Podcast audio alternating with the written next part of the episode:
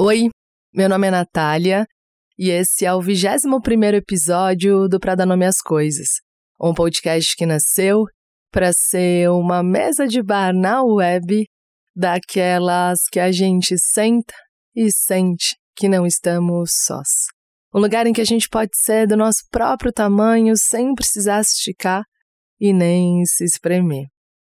Falando nessa mesa de bar, ter esse episódio de hoje foi uma sugestão do Rafa Salvador, que senta sempre com a gente aqui na nossa mesa.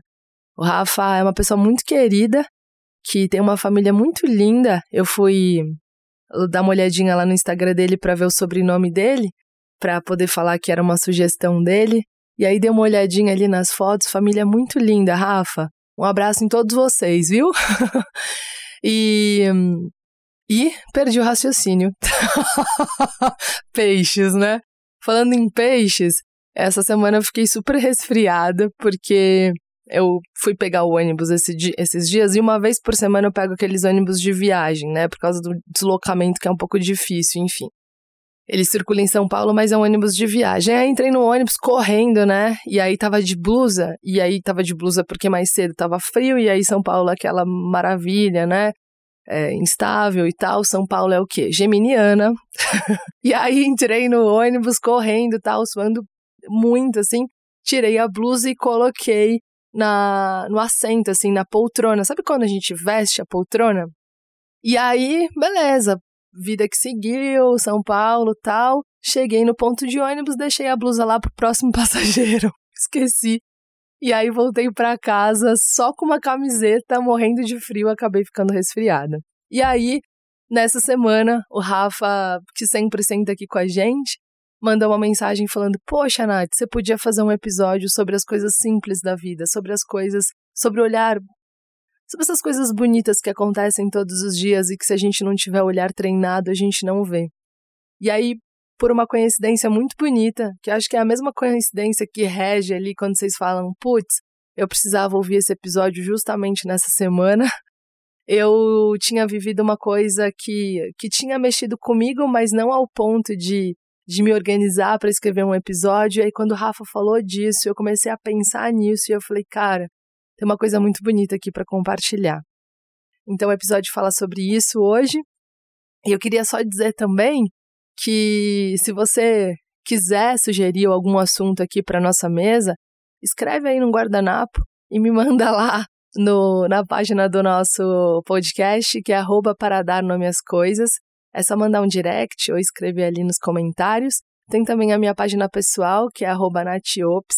E aí teve uma coisa engraçada também, porque essas semanas atrás uma moça me escreveu dizendo: Nossa, Nath, eu comecei ouvindo teus podcasts, eu não te conhecia, e aí eu fui ver no seu Instagram jurando que você era uma menina e você é um mulherão. E eu falei, nossa, gente, eu jurava que eu tinha voz de mulherão. Tenho voz de menina. E aí uma outra moça falou, nossa, eu fui ouvindo seu podcast e aí sua voz me relaxou tanto que eu dormi. Eu falei, ah, poxa vida, que bom então. E aí eu tô falando tudo isso só por causa da vaidade, porque hoje minha voz tá mais rouca. Ah, oh, vaidade, né? bom, é, o episódio de hoje fala sobre olhar o, o lado bom das coisas, ou sobre uma aposta muito, muito alta que eu fiz na esperança, num momento muito, muito, muito difícil da minha vida. Gente, boa audição e viu? Eu amo, amo, amo de verdade toda vez que você chega aqui. Obrigada. Queria até fazer um combinado com você, se você gostar. E aí, combinado é aquela coisa, né? Os dois têm que topar. Então, se você não topar, tá tudo bem também. Sua cadeira continua com seu nomezinho aqui. Se você gostar de qualquer episódio nosso, de 8 para cima, sabe aquela escala de 0 a 10? Quanto que você gosta de chocolate de 0 a 10? Se você gostar de qualquer episódio nosso de 0 a 10, de 8 para cima, você compartilha com um amigo seu, aquele amigo gente boa que tá faltando na nossa mesa, ou aquela amiga gente boa que tá faltando na nossa mesa, ou de repente você pega aquele episódio 2, sabe, da autossabotagem, e manda para aquele crush que faz jogo para ele chegar na nossa mesa. Fechado? Combinado? Posso contar com você pra gente lotar essa mesa de mais carinhas boas? Certo? Então tá bom. Boa edição.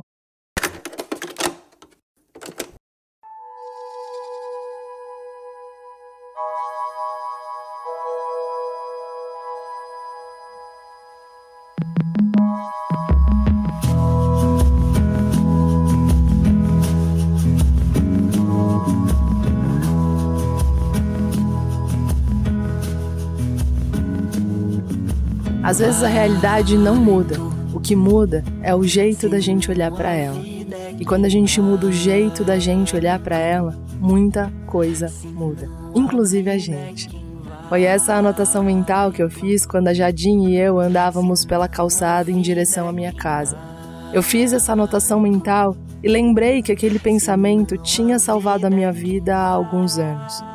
Tinha me tirado da ponta do precipício, tinha me feito voltar para a superfície da água, tinha me impedido de afogar. Alguma coisa muito impressionante tinha acontecido quando eu decidi olhar as coisas de um jeito diferente. Algo impressionante, tipo aquele fator que define um quadro de vida ou morte. Vai tu, senão a vida é quem vai. Era meio da tarde e o céu estava azulzinho, o vento batia leve. A gente tinha usado as últimas quatro horas para tomar açaí. Eu contava pra Jadinha que o açaí no Pará era muito diferente do que a gente toma aqui em São Paulo. Lá eles tomam açaí como um complemento à comida. Então é assim, tipo arroz, peixe frito e açaí. Lá o açaí também tem outro gosto. Ele é bem menos doce, ele é bem líquido, não tem nada de pastoso. E no lugar de colocar granola, leite condensado e leite em pó, eles colocam farinha de tapioca e de rosca. É uma outra coisa. É, ele também é servido numa latinha, assim, de alumínio. Outra coisa mesmo, outra coisa muito gostosa também. Eu falava também pra Jadinha que uma das viagens mais bonitas que eu fiz na vida foi para lá, amiga. O Pará é minha alma em forma de lugar. Se minha alma tivesse os contornos geográficos, assim, de uma cidade, de um estado, a minha alma seria o estado do Pará. Tudo ali, tudo ali me coube. E eu coube em todo lugar. Eu não sei, amiga, eu não sei se tem sensação mais bonita do que essa, mas é uma das minhas preferidas. A sensação de sentir, a sensação de se sentir em casa. Alguns lugares, algumas pessoas, alguns encontros fazem a gente se sentir assim, não fazem? Às vezes é até a primeira vez que você tá vendo, primeira vez que você visita, que você encontra, que você tá, mas a sensação é de cara, essa conexão aqui tem algo especial.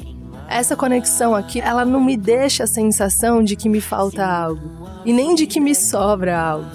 É uma conexão que me faz sentir que tudo tá no meu tamanho.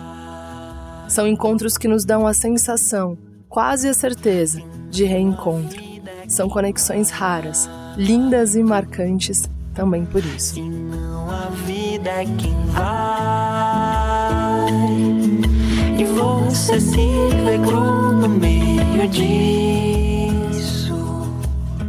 A tarde caía quando a gente saiu da padaria. No caminho, eu disse para Jadinha que eu estava preocupada com o dia seguinte. Eu precisava resolver algumas coisas na Receita Federal e eu ia precisar, assim, de uma dose extra de disposição do atendente para me ajudar com prazo mega curto. Ou eu saía de lá com tudo resolvido, ou era melhor nem pensar demais no segundo cenário. A Jadine então segurou no meu braço, como ela sempre faz quando vai dizer uma coisa importante, e disse: Vai confiante, vai confiante, vai dar tudo certo. E aquilo que foi tão simples, aquilo que foi tão quase comum de se dizer, me alcançou de um jeito muito fundo e me fez lembrar de um período em que eu precisei fazer uma aposta muito, muito, muito grande na esperança. E aquela aposta salvou minha vida pela primeira vez. Mas se for, então que sejas, mas se for. Então que sejas, mas se for. Então que sejas, mas se for, então que sejas com gosto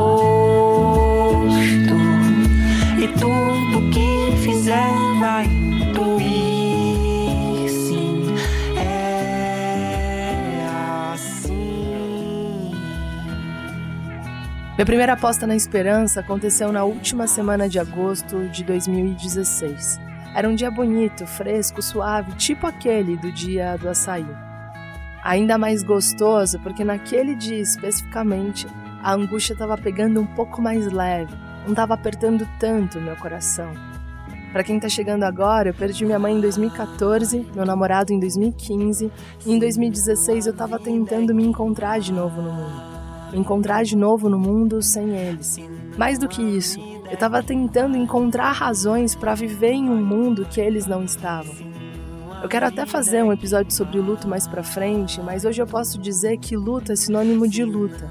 Uma luta que é injusta e desigual e que exige demais da gente. Em dias que a gente anda 3 quilômetros em direção à cura, mas aí alguém canta uma música, faz uma comida, conta uma piada e todo o caminho que a gente já fez se vai. É dor tudo de novo, do zero, rasgando o peito de cima a baixo. Com o peito em carne viva, eu tentava me proteger de qualquer lembrança que fincasse mais a lança no meu peito. Mas aquela semana não deu. Então que sejas mais se for.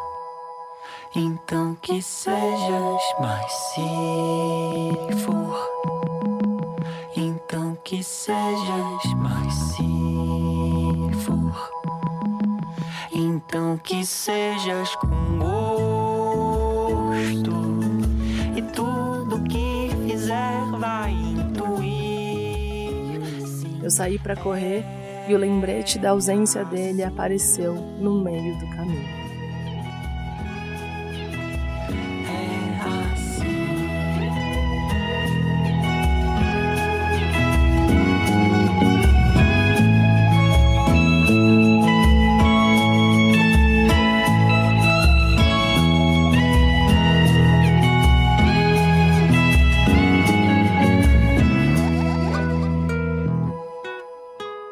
Perto de alcançar o próximo quarteirão, eu cruzei com o IP carregado de flores.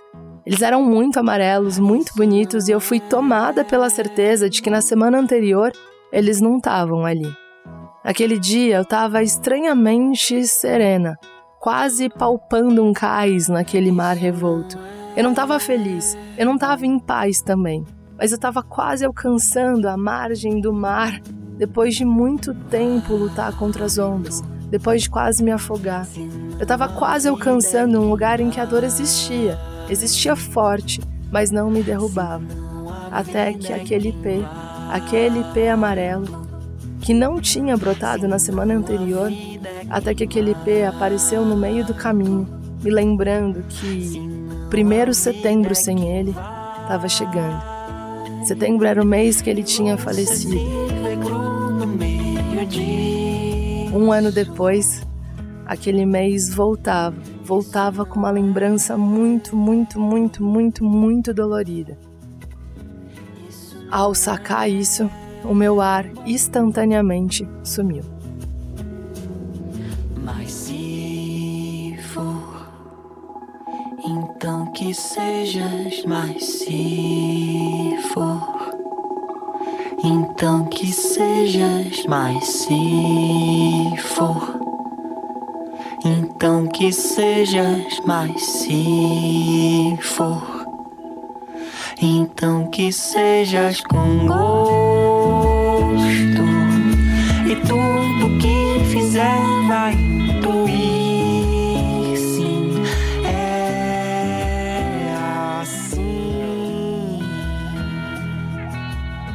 Apoiada nos joelhos, eu tentava respirar. Meu peito parecia assim pressionado para trás. Meu estômago de repente pareceu ter sido aberto no meio, e a força dos meus músculos tinha um sumido.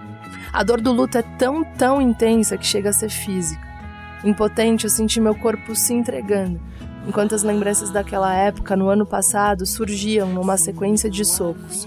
Palidez, perda de peso, exame, esperança, incerteza, aflição, medo, desespero, pânico, fé cega, morte, morte, morte, morte. Lembrar que aquele mês chegaria em uma semana me fez relembrar tudo aquilo que era absurdo demais para ter acontecido, mas aconteceu.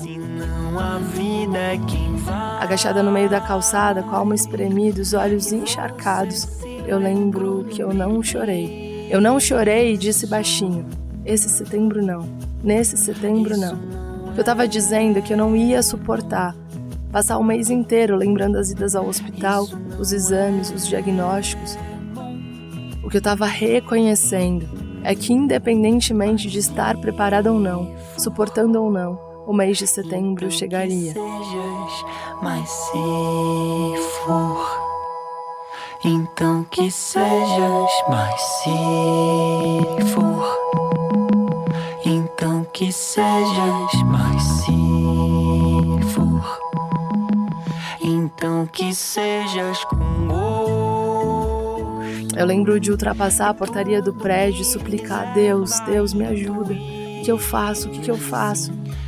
A resposta veio assim que eu cruzei a porta da minha casa.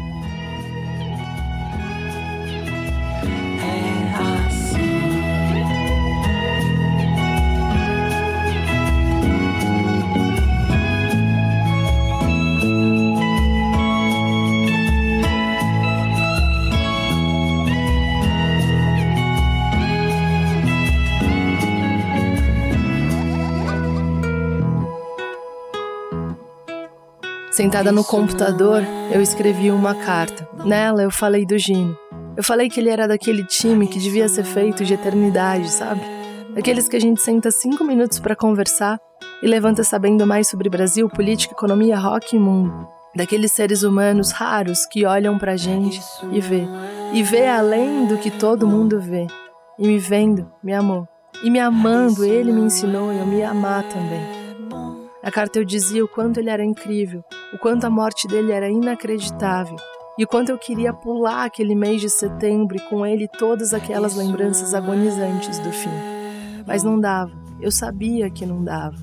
Então, sem saber exatamente se aquilo funcionaria, eu pedi, eu pedi uma ajuda. Eu pedi a ajuda que eu achava que me ajudaria a atravessar aquele mês, a suportar aquele mês a me proteger daquelas lembranças ruins. No fim daquela carta, sem saber como aquilo seria recebido, eu pedi: me dá uma notícia boa. Se não a vida é quem vai E você se no meio disso Antes de fechar o envelope, eu disse que valia qualquer coisa, grande ou pequena, qualquer coisa que me servisse de carona para atravessar aquele mês. O que eu queria era vibrar, celebrar alguma alegria, era lembrar que, embora na minha vida tivesse dor, a vida não era só dor. O que eu queria era não perder a esperança, era não desacreditar que coisas bonitas ainda aconteciam, mesmo quando o pior nos aconteceu. O que eu queria era não perder a fé, a esperança, o otimismo, a sensação de que o mundo era um lugar bonito de estar. Porque se eu perdesse isso, eu ia perder muita coisa. Eu ia perder coisas demais. que fizer vai sim, é assim.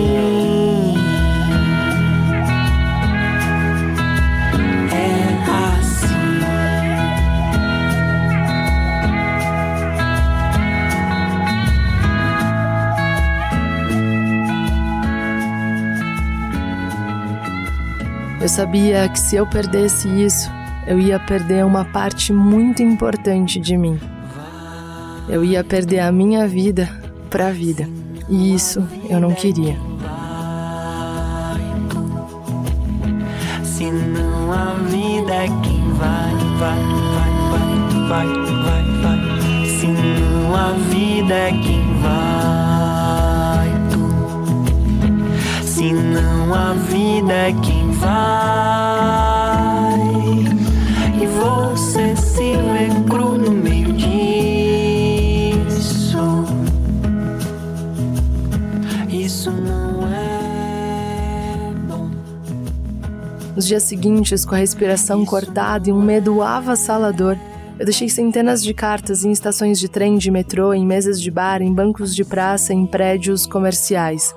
Não dava para saber como desconhecidos reagiriam àquele pedido, mas eu continuava. Eu continuava porque eu estava disposta a aceitar minhas perdas como parte da vida, mas me negava a aceitar que aquilo seria a minha derrota. Eu tinha que ressignificar aquilo. Eu tinha que dar um novo sentido para aquilo. Eu tinha que dar para aquele mês uma nova lembrança. Não na ilusão de que aquela dor sumisse, mas na esperança de lembrar que o Gino só morreria uma vez na minha vida. Só morreria naquele setembro. Nos outros, eu queria lembrá-lo com algo com vida, com amor, com gratidão, com coisas que lembrassem a vida dele na minha vida, não a morte. Aquela era a minha chance de ver se ia dar certo. Daria?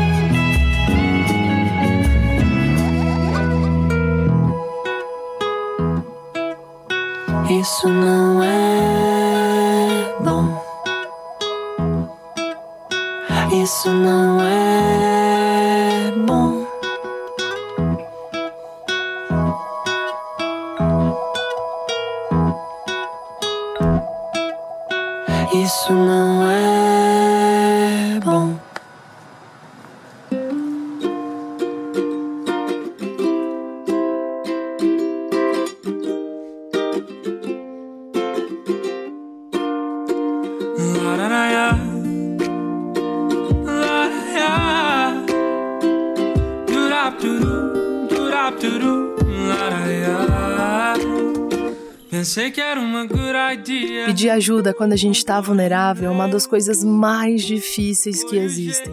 Dá vergonha. É como a gente pedir alguém para nos levantar do chão e a gente não ter certeza se aquela pessoa vai esticar a mão ou se vai virar as costas. A atitude do outro pode definir o nosso estado quando a gente está vulnerável. Se o outro vira as costas, a dor aumenta. Mas se o outro estica a mão, aquilo pode de fato nos resgatar. 20 minutos depois de deixar a última carta, eu precisei parar o carro no meio da 23 de maio porque meu ar de novo sumiu. Eu estava fazendo uma aposta muito, muito grande na esperança. A esperança de que centenas de desconhecidos pudessem me ajudar com uma dor que era só minha. Para isso, eu estava mostrando minha ferida aberta para eles. Eu estava dizendo: me dá uma notícia boa. Eu estava enfrentando o meu medo de dizer: eu não tô dando conta sozinho. E não dava para saber ainda se aquilo era uma loucura. E não dava para saber se o resultado daquilo seria uma loucura ou uma redenção. Horas mais tarde, a resposta viria. Pensei que era uma good idea em inglês. Foi o jeito de dizer tudo que eu queria, sem você desvendar mais secrets que escondi very well com muita poesia. Até o último dia daquele mês, mais de 4 mil notícias boas me chegaram. Eram tantas de uma vez que eu mal conseguia parar de me emocionar. Mais do que isso, eram tantas de uma vez que eu mal conseguia me lembrar do que tinha sido aquele outro setembro, aquele setembro da morte. Tudo que me vinha, tudo que me vinha era vida, era alegria. Eu tinha certeza que de algum modo, cara, que de algum, algum modo Gino também se alegraria com aquilo. Apesar do, do meu mundo estar tá destruído, o mundo não era só isso. O mundo estava acontecendo e estava acontecendo em coisas muito, muito bonitas. Apesar de ter muitos motivos para me doer, para doer o meu, a minha tristeza, a minha morte, tinham coisas muito bonitas acontecendo para celebrar. Embora parecesse uma loucura, embora parecesse improvável, era uma questão de ajustar o olhar para onde eu queria olhar naquele setembro. E eu olhei. Eu olhei para as notícias boas. E eram sempre coisas muito bonitas, como acabei de ler sua carta na recepção do meu novo emprego. Fazia mais de quatro meses que eu estava desempregada e eu estou muito feliz. Ou acabei de receber a notícia de que minha mãe está curada do câncer. Ou abriram uma sorveteria no bairro e tem meu sabor predileto de sorvete. Ou acabei de resgatar um gatinho de rua e coloquei o nome dele de Gino. Essa com certeza é a minha notícia preferida. Foi o jeito de dizer tudo que eu queria. Umas notícias eram compartilhadas no Facebook, na página que eu havia criado. As pessoas escreviam e liam as notícias umas das outras. E junto com eles eu fui percebendo que há sempre coisas boas pra gente celebrar. Sempre. É preciso só treinar o olhar. Junto com eles, naquele naquele movimento de notícias boas. Eu consegui furar a minha bolha da dor. Entender que uma parte inteira minha era dor, era dor intensa, era dor absoluta, real. Era a mais profunda dor que eu já tinha sentido em toda a minha vida.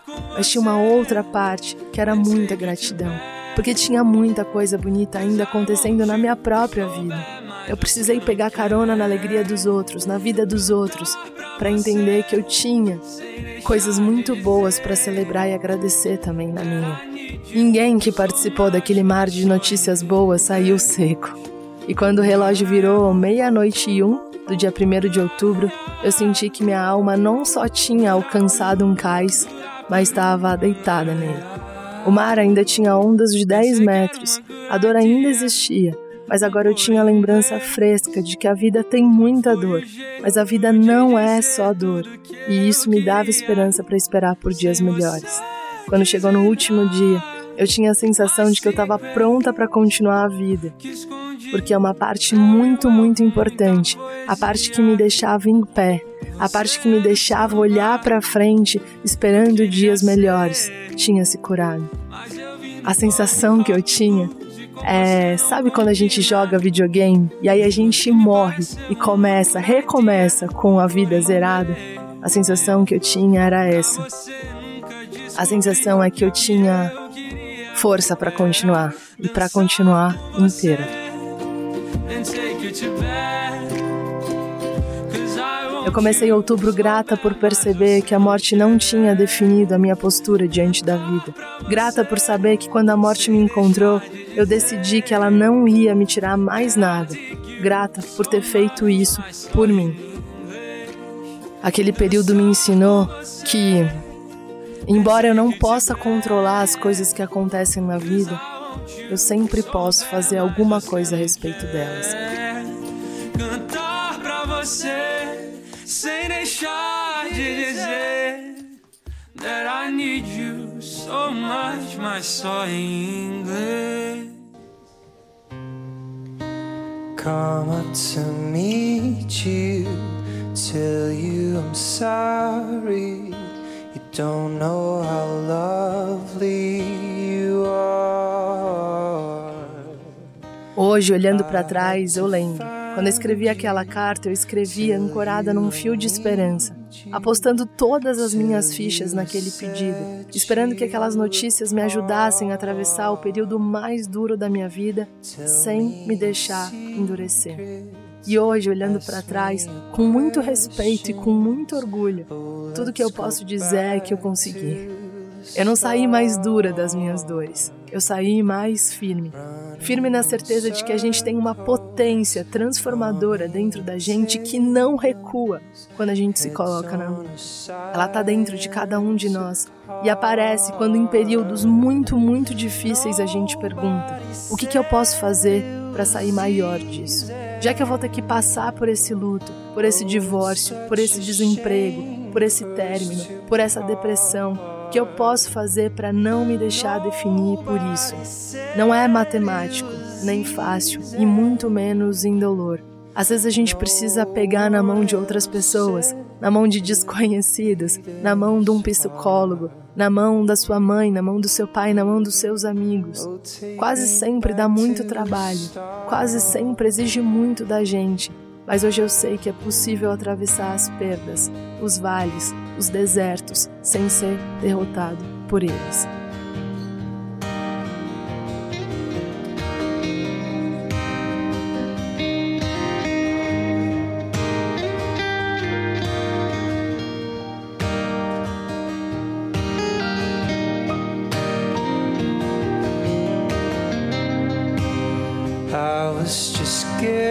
Guessing numbers and figures, pulling the puzzles apart. Quatro anos se passaram desde que tudo isso aconteceu. E passando, muitas outras coisas aconteceram. Eu lancei o livro, eu mudei de emprego, eu dei palestras, eu usei o último presente que o Gino me deu, um cofre para grandes viagens, em vários destinos que me marcaram, tipo Pará. Eu misturei frutas em sucos como ele fazia, eu briguei com a solidão até virar solitude. Eu me apaixonei eu me apaixonei de novo e de novo. Peixes, né, gente? E fiz ótimas escolhas e péssimas decisões, cara. Paguei uns bons micos e entrei de graça em vários shows. Eu vivi, eu tô vivendo, eu tô vivona. Hoje em dia, muito feliz, feliz, feliz de verdade. Acumulando algumas perdas, decidindo não entrar em algumas lutas, mas tentando a todo tempo não me entregar à apatia, à descrença, ao desânimo, ao tanto faz, que são outros nomes para derrota. Perder é algo inevitável na vida. A gente vai perder. A gente vai perder o emprego, a gente vai perder pessoas que a gente ama muito. A gente vai perder o amor de algumas pessoas, a admiração de outras. A gente vai perder a chave, a blusa. A gente vai ter grandes perdas e pequenas perdas. A gente vai ter perdas que a gente pode lidar, que vão ser esquecidas ao longo do tempo, e a gente vai ter perdas que vão ser lembradas para sempre.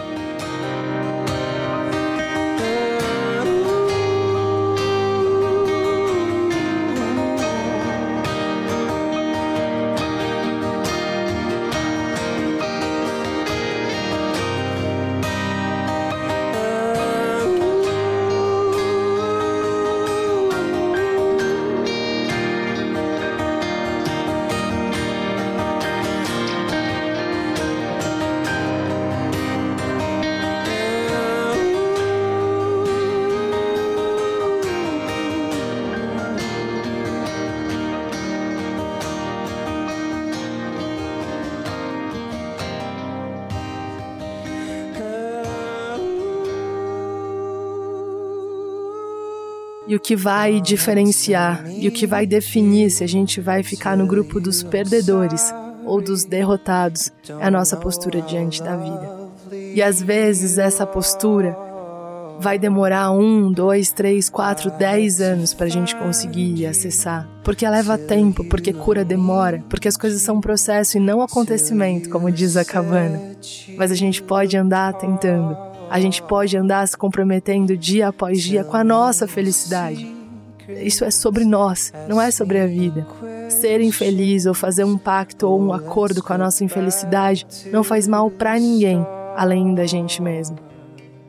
A nossa felicidade é a nossa responsabilidade e a gente precisa assumir isso como parte do nosso caminho levantando, andando, caindo, ressignificando e tentando se perguntar o que, que eu posso fazer para que esse caminho que já é duro se torne um pouco mais leve. O que, que eu posso fazer? Para quem eu posso pedir ajuda? O que, que eu posso ler? Quais vídeos eu posso ver?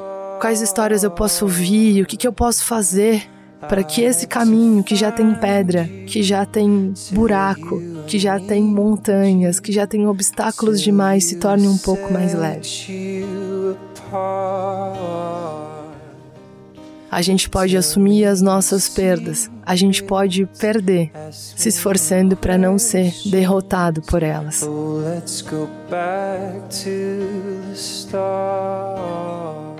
Depois de muito tempo, já curada, curada que eu digo das minhas dores, é sem ser invadida, controlada por elas. Minha mãe, o Gino, pessoas tão caras para mim, vão ser lembradas para mim pro resto da vida.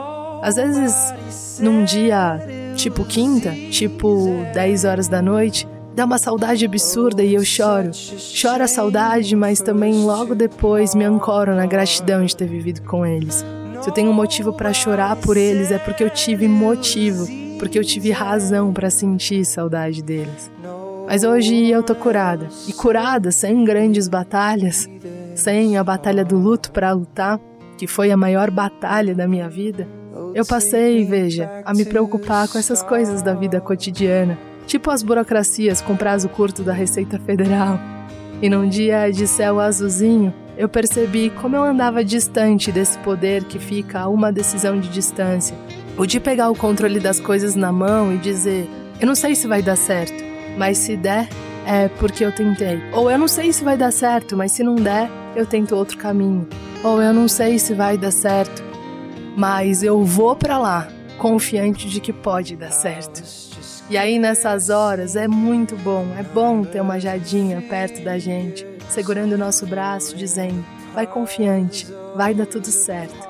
É bom ter alguém que lembre a gente de acertar o passo para encontrar de novo no caminho o nosso otimismo. Porque às vezes a realidade não muda, o que muda é o jeito da gente olhar para ela.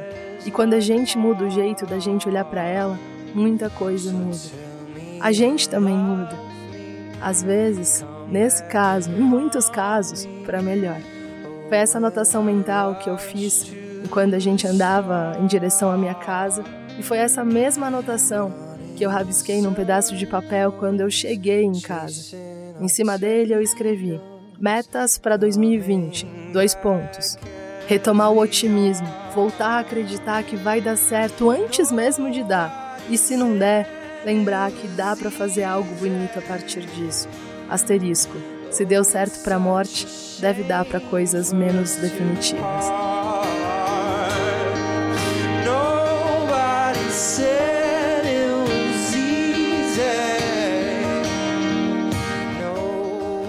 Começar o ano sabendo que a gente não controla a vida, mas que a gente pode decidir como enxerga e responde a ela, deixa tudo mais leve de ver e de viver. Dá umas coragens absurdas também, tipo largar o biquíni na areia e realizar o sonho de nadar pela dona no mar que é rio, embaixo do céu imensidão que é o Pará. A vida é curta e isso é uma desculpa maravilhosa para a gente assumir a responsabilidade da nossa vida, da nossa felicidade, dos nossos sonhos, das nossas lutas, dos nossos recomeços e pegar as rédeas das nossas estradas na mão, sabendo que é possível perder coisas e pessoas muito, muito preciosas para gente, doendo, lutando, acolhendo as nossas faltas, as nossas dores, mas sem se entregar à derrota. Quando a gente muda o olhar, tudo muda.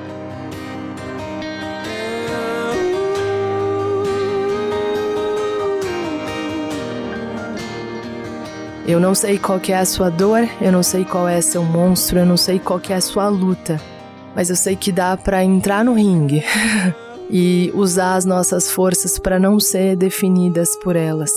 Eu não sei quais foram as marcas que você teve na sua vida e com profundo respeito, cara, com profundo respeito, porque eu só posso falar do meu lugar de dor e não do seu. O que eu posso te dizer é: por mais improvável que pareça, por mais impossível que pareça, dá sempre para fazer alguma coisa. Se não é trazer as coisas que você perdeu de volta, se não é reatar o teu relacionamento que era muito caro para você, se não é trazer a pessoa que, que foi embora de um jeito inexplicável, inacreditável, imperdoável para a vida. Né? É imperdoável de se perdoar a vida nesse sentido dá para mudar o olhar. E não porque a gente deve isso à vida, mas porque a gente pode fazer isso pela gente. Porque a nossa felicidade é a nossa responsabilidade. Se tem alguma coisa que a vida é justa, é que a dor vem para todo mundo. É que a dor chega na casa de todo mundo. E que a felicidade também. Às vezes é questão de mudar o olhar. Tell me secrets. Ask me questions. Oh, let's go back to the start. Então, o que eu desejo para você não é uma vida nova, é um olhar novo, para que com esse olhar novo você possa ver todas as coisas como uma possibilidade de crescimento, como uma possibilidade de transformação e como uma fonte inesgotável de felicidade. Quando a gente sai do ringue, depois de uma luta muito, muito, muito difícil, sabendo que a gente perdeu, mas que a gente não foi derrotado, cara. Isso dá coragem, isso dá apoio e estrutura para uma vida, para uma vida que é sempre imprevisível, que é sempre incontrolável, mas que pode ser muito, muito, muito bonita. Oh, take me back to the start.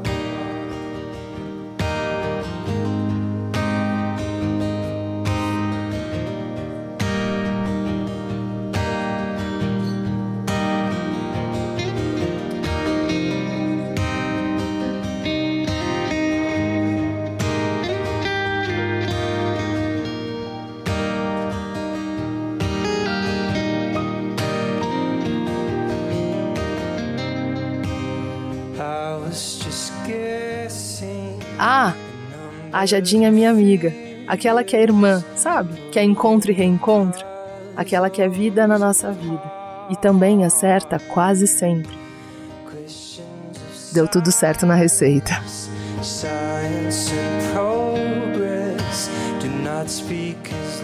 Se você quiser ver um pouquinho do que foi esse projeto, ou me dar uma notícia boa, é só entrar no Facebook e digitar tua vida em mim.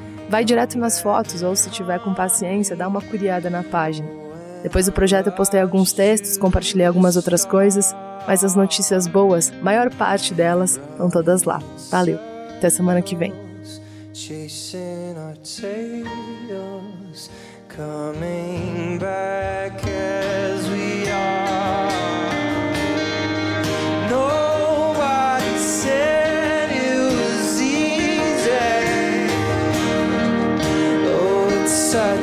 shame for us to part. Nobody said it was easy. No one ever said it would be this hard. Oh, take me back to the start.